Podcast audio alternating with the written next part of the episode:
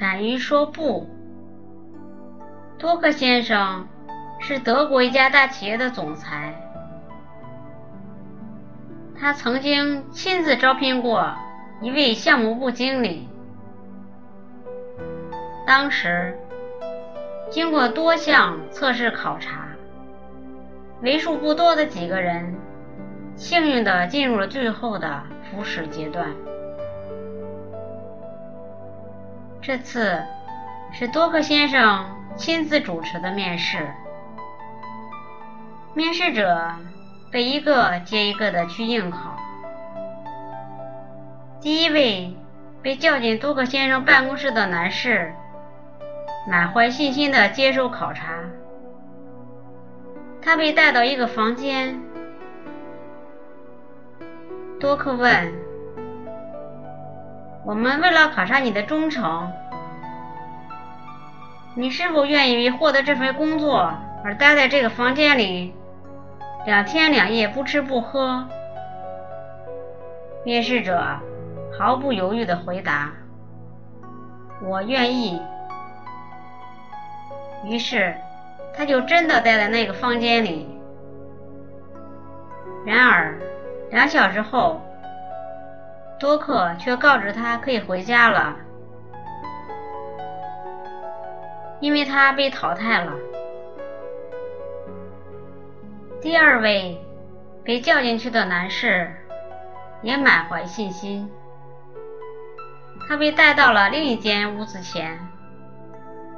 多克先生对他说：“房间里有一张表格，你去把它拿出来。”签好后交给我。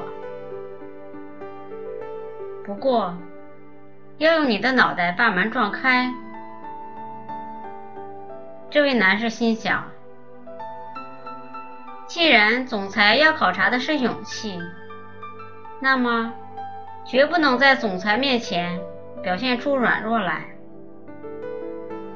于是，他不由分说的用头撞门。可头破了，门还没被撞开。多克先生见状，赶紧说：“好了，你回去等候通知吧。”一个接一个的勇士被带到了多克先生的办公室，可是他们谁也没有得到多克先生明确录用的回答。最后一位面试者被带到了多克先生的办公室。多克先生对他说：“现在办公室就我们两个人。旁边桌子上的水杯是我公司一个副总的。最近他总是让我不愉快。我给你一包泻药，你去投到他杯子里。”什么？你居然要我做这种事？这是不道德的。那个男士本能的反应道：“我是这里的老板，你得服从我的命令。”多克先生毫不客气的吼道：“这样的命令毫无道理。”你简直是个疯子！这份工作我不要了。那个男士想也没想就回答道。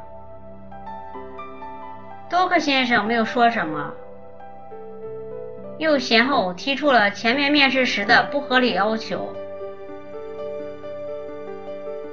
但他的要求都遭到了这位男士的严厉拒绝。最后，这位男士非常气愤，准备立即离开。这时，多克先生极力挽留他，并向众人宣布：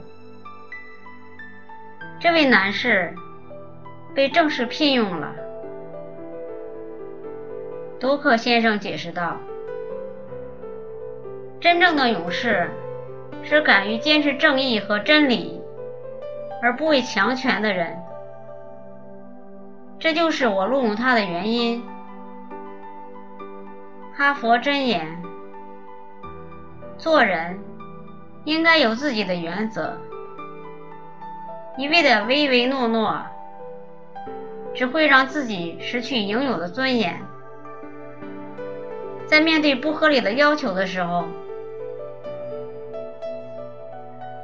哪怕对方位高权重，也要敢于说不，坚持真理，不屈从于权势，这是最值得赞赏的做人品质。